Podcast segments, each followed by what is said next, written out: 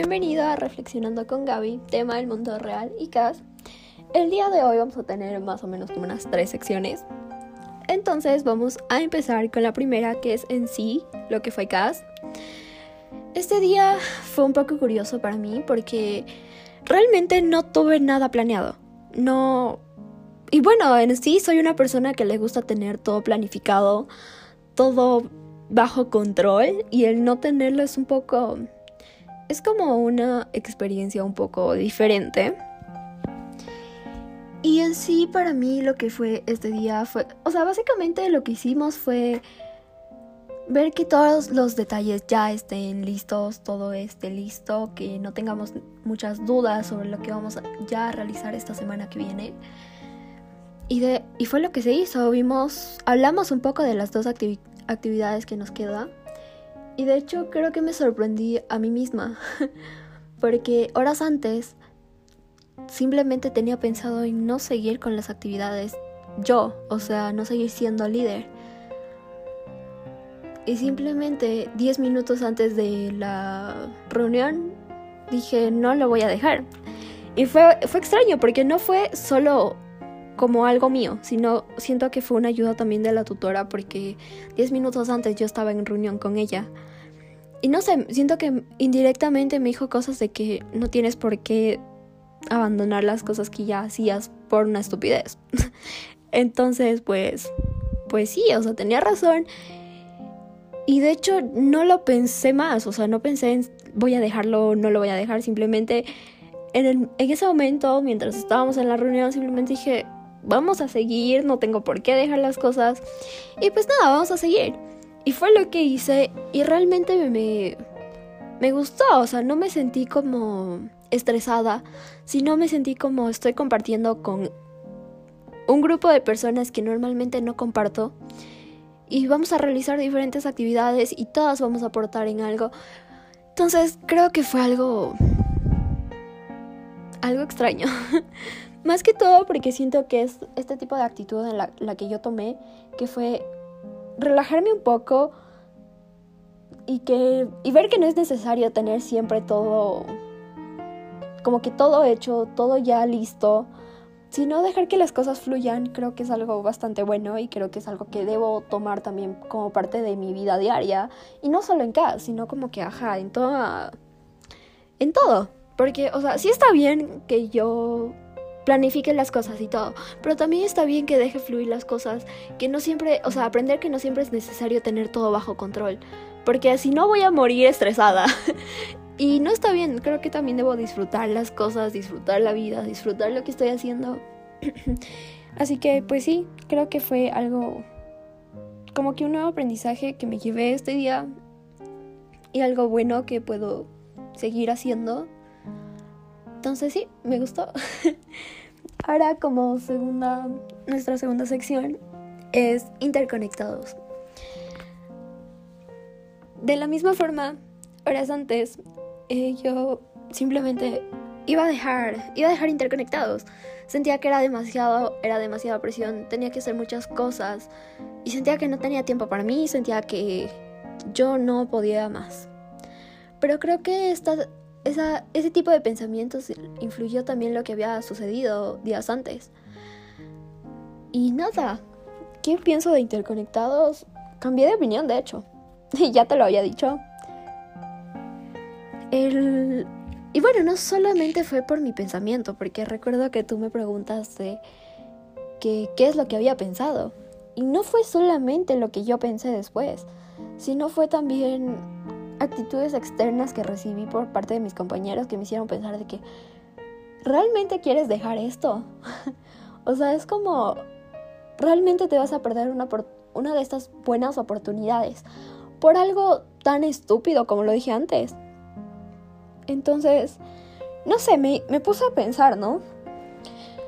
Que si realmente quería dejar eso.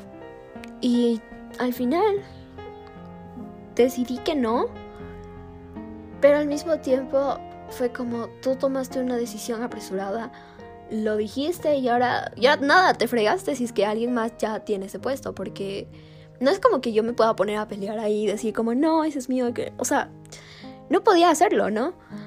Así que, pues nada, básicamente estoy esperando si es que alguien te haya confirmado.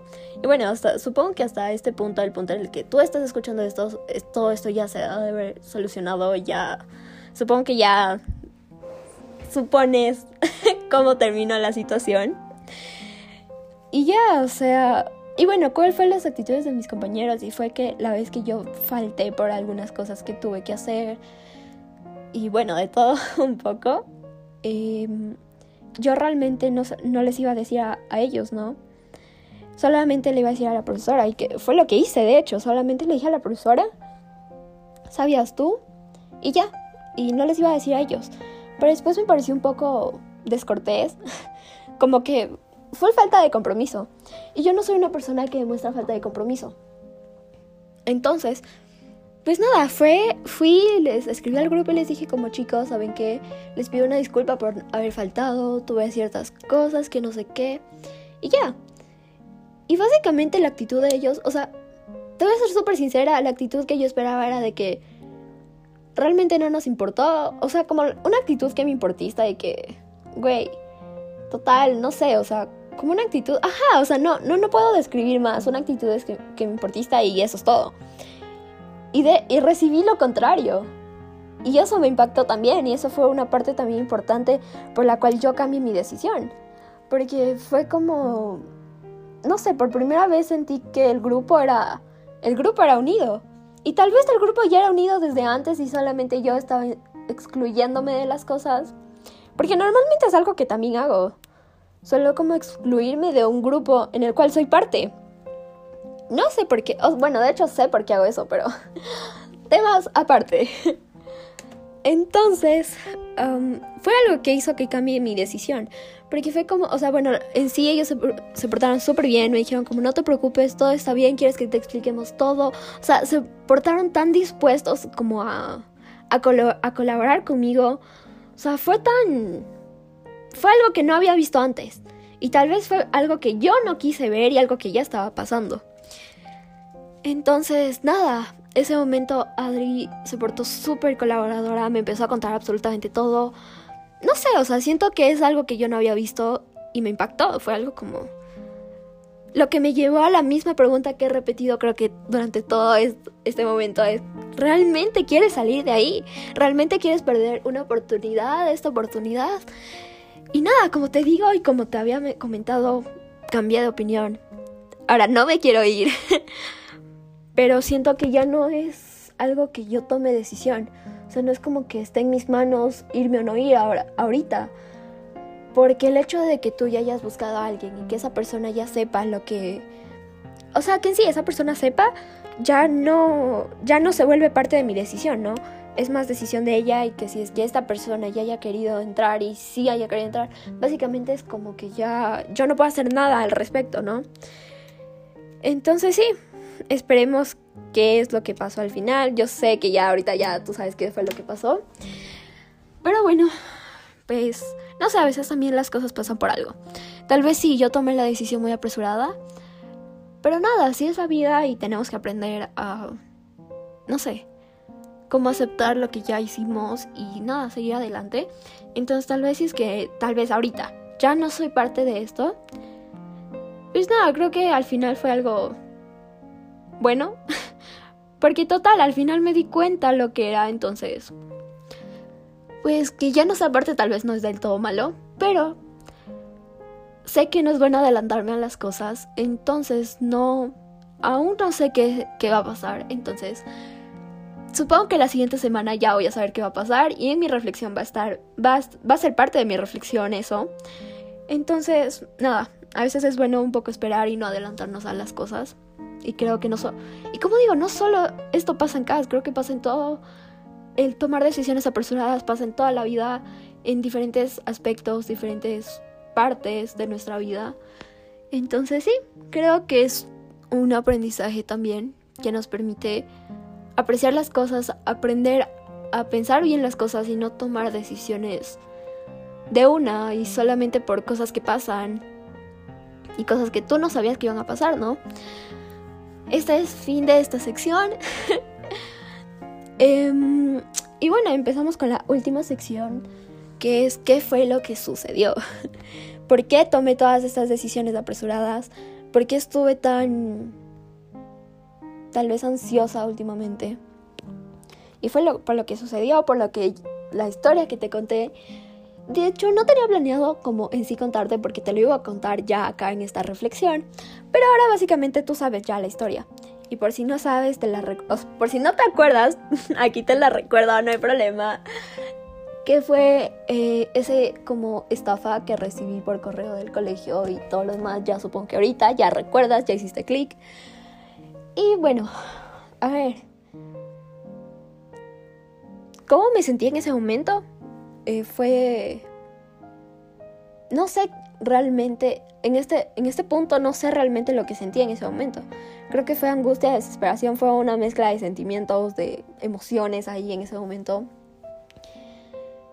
Y fue lo mismo los siguientes días. Fue como un...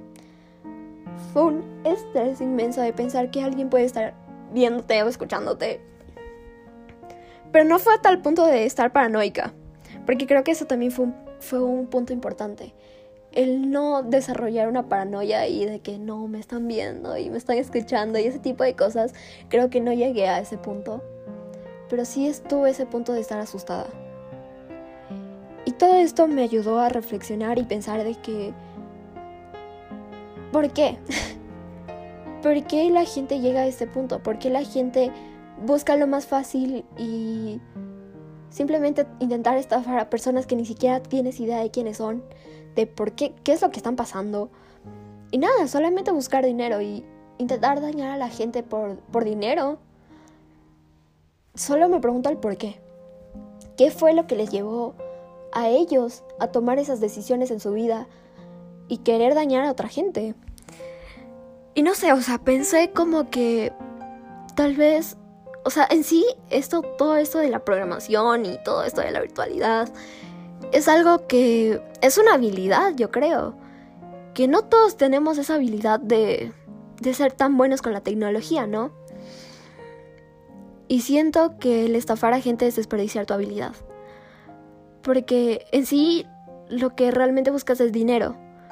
Pero puedes sacar dinero trabajando. Y sé que tal vez decir como, sí, trabajando no es es guau y tal vez a estas personas no les llama atención, la atención lo que es trabajar. Pero en sí, si trabajas haciendo lo que te gusta y desarrollando tu habilidad, creo que al final no, no lo podríamos llamar en sí como trabajo en sí, ¿no? Pero también pienso como, ¿por qué esta gente está haciendo esto? Y es tal vez porque ellos se criaron así. No tuvieron padres que estén para ellos y si lo tuvieron simplemente fueron padres con muy poca calidad y no supieron aprovechar como que los hijos que tuvieron con unas habilidades espectaculares. Entonces como que también creo que tu forma de crecer y cómo te enseñaron a ti es algo fundamental en tu, en tu desarrollo, en tu crecimiento, en la persona en la que tú te conviertes.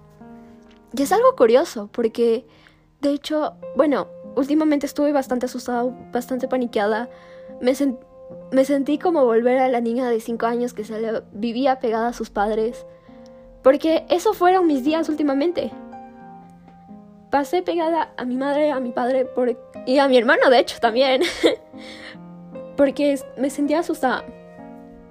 Y nada, o sea, me sentí, o sea, como te digo, volví a la niña de 5 años que hacía eso, que se la pegaba, que se la pasaba pegada a ellos. Y no sé, me hizo valorar tal vez. Sí, valorar es la palabra de lo que tengo, de la familia que tengo. Y siento que antes no lo hacía. Y siento que todos llegamos a ese punto de aborrecer a nuestros padres y estar como me estresan todo el tiempo. Pero yo llegué a ese punto también. y básicamente vivía encerrada en mi cuarto haciendo tareas. Y es lo que hacía, hacer tareas, ver series en mi cuarto, estar con mis amigos, pero en mi cuarto. Y nunca compartía con mi familia. Y eso es algo que... tal vez por un lado estoy feliz de haber visto lo que estaba haciendo, que no estaba bien y que tal vez mi familia a veces es lo único que tengo. Y debo aprovechar que tengo, o sea, para mí mi familia es maravillosa. O sea, son personas espectaculares que veo, o sea, como que veo a diferentes personas que ni siquiera tienen padres. Entonces, algo que yo estoy, por un lado estoy feliz por darme cuenta ahorita y no darme cuenta tarde. Entonces sí, siento que toda esta experiencia también me ayudó a valorar lo que tengo y a las personas que realmente me apoyan y que siempre van a estar ahí para mí. Entonces como que es algo bastante denso y me causa como un poco de tristeza y conflicto en mí misma por antes no haberme dado cuenta. Pero creo que es mejor tarde que nunca. Y de hecho yo no diría que es tarde, porque no es tarde, creo que es el mejor momento para darme cuenta de lo que realmente tengo. Porque ellos fueron los que me estuvieron apoyando cuando yo me sentí tan mal con eso. Y sí, básicamente me sentí que volví a la niña que siempre estuvo con ellos. Y cuando, o sea, poco a poco, con mi crecimiento me fui alejando de ellos. Pero siento que ahora como he vuelto un poco a estar con ellos y no quiero volver al a como mi encierro en sí de encerrarme en mí misma de estar sola yo en mi cuarto todo el tiempo. Entonces sí es algo que no quiero, no quiero volver a hacer. Pero sé que hay parte de mí que siempre va a estar encerrada ahí como que en el cuarto y todo eso. Porque es parte, o sea, siento que el colegio me influye a hacer eso. Porque son tantas responsabilidades, tantas tareas y tantas cosas que hacer que a veces no encuentras el tiempo para estar con tu familia. Y siento que es algo que también me molesta porque porque no está bien. Pero al mismo tiempo siento que el colegio es algo que me va a ayudar para mi futuro y para lo que quiero hacer. Porque soy, en sí sé que soy una persona bastante enfocada en lo que quiero hacer y lo que quiero lograr y lo que voy a lograr. Y sé que el colegio me ayuda a eso. Pero al mismo tiempo tengo que aprender que tengo una familia y tengo una vida también y no está bien encerrarme a hacer todas estas responsabilidades, a cumplir con todo lo que tengo que hacer. Porque realmente soy, soy persona igual. Y necesito estar con mi familia y disfrutar como esos momentos de lo que es la vida y todo lo demás. Así que bueno, de toda esta experiencia mala creo que al final llegué a sacar algo bueno que es valorar lo que tengo, valorar mi familia en general, entonces, bueno, en sí, mi familia más cercana. Y ya, eso fue una experiencia buena de lo que me llegó a pasar. Y bueno, a mí me gustaría explicar algo también. Y es por qué este capítulo se llama El mundo real y CAS y no la virtualidad y CAS. Porque de hecho recuerdo cuando yo te dije que fue como una bofetada del mundo real. Y tú me dijiste, tal vez, no, no es del mundo real, sino de la virtualidad. Pero yo no comparto esa situación, ese, ese pensamiento de que sea solo de la virtualidad. Porque si nos ponemos a pensar, hoy en día el mundo, o sea, el mundo se está desarrollando y estamos compartiendo más contacto con lo que es la virtualidad y todo lo que es el internet y esta vida, ¿no? Y si te pones a pensar a largo plazo, el mundo real, lo que va a conformar al mundo real va a ser la virtualidad. Entonces, ¿por qué no lo llamo virtualidad? Porque ya no solamente es la virtualidad, sino el mundo real. Tal vez yo tuve un intento de estafa por la, por la virtualidad, pero las estafas no solamente están en la virtualidad, sino también en el mundo real. Cuando, no sé, compramos algo y resultó ser una estafa, de lo más sencillo a lo más complejo, ¿no? Que son como este tipo de extorsiones y este tipo de cosas, que es en sí yo lo considero bastante complejo.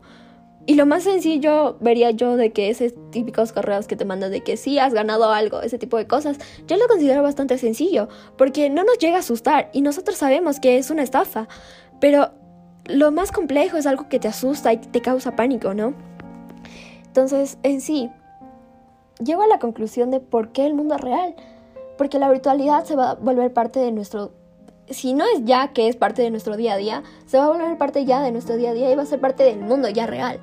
Entonces, y bueno, como dije también, hay diferentes tipos de estafas que son parte también del mundo real. Entonces, es por eso que yo pienso que es el mundo real. Y hace unos días atrás yo solamente no quería saber nada del mundo real. No quería salir al mundo real. No tenía ganas. porque me causaba miedo. Me causa miedo que cuando yo salga al mundo real, este tipo de cosas me vuelvan a pasar y que yo no tenga mis padres o, o que en sí yo sea la persona adulta en ese momento. Me causa pánico, de hecho, y aún, aún me sigue causando ese pánico de que, ¿qué pasa si me vuelve a pasar? ¿Qué pasa si me vuelve a pasar y mis padres ya no están?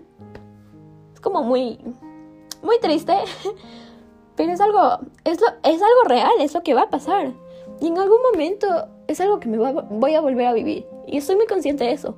Porque no es como que solo la primera vez y ya. Sé que me va a pasar muchas veces después. Porque la gente no siempre es buena. La gente es mala.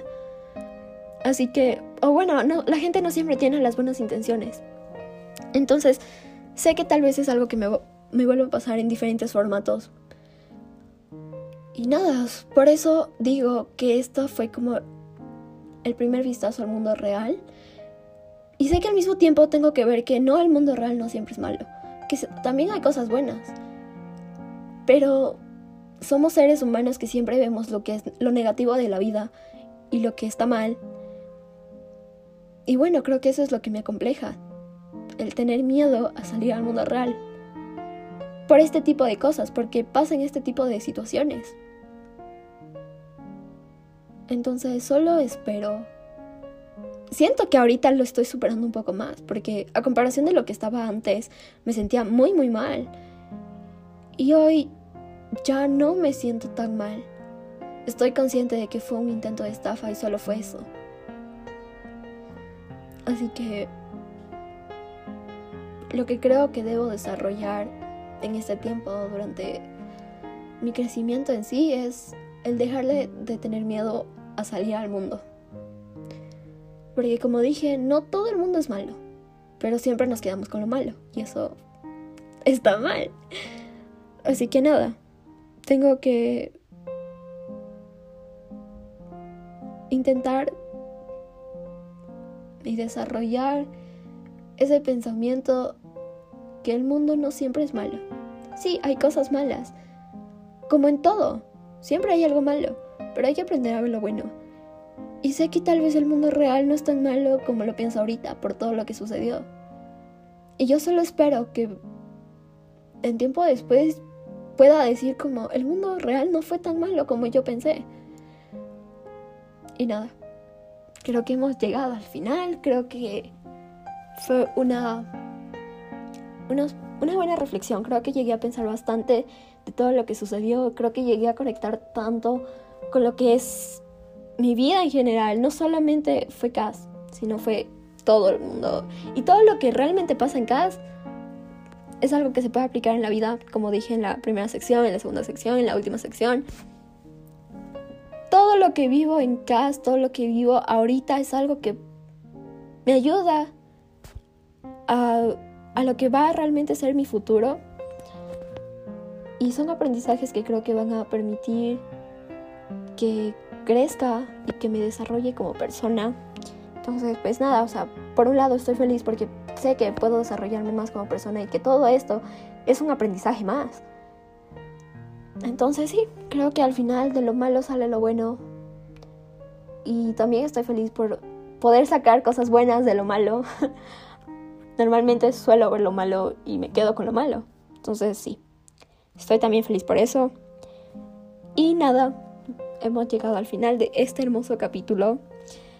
Espero que el próximo capítulo sea un poco más feliz, no sea tan triste o melancólico, no lo sé. Y nada, fin. Y ya eso es todo. Gracias por escuchar. Y ya.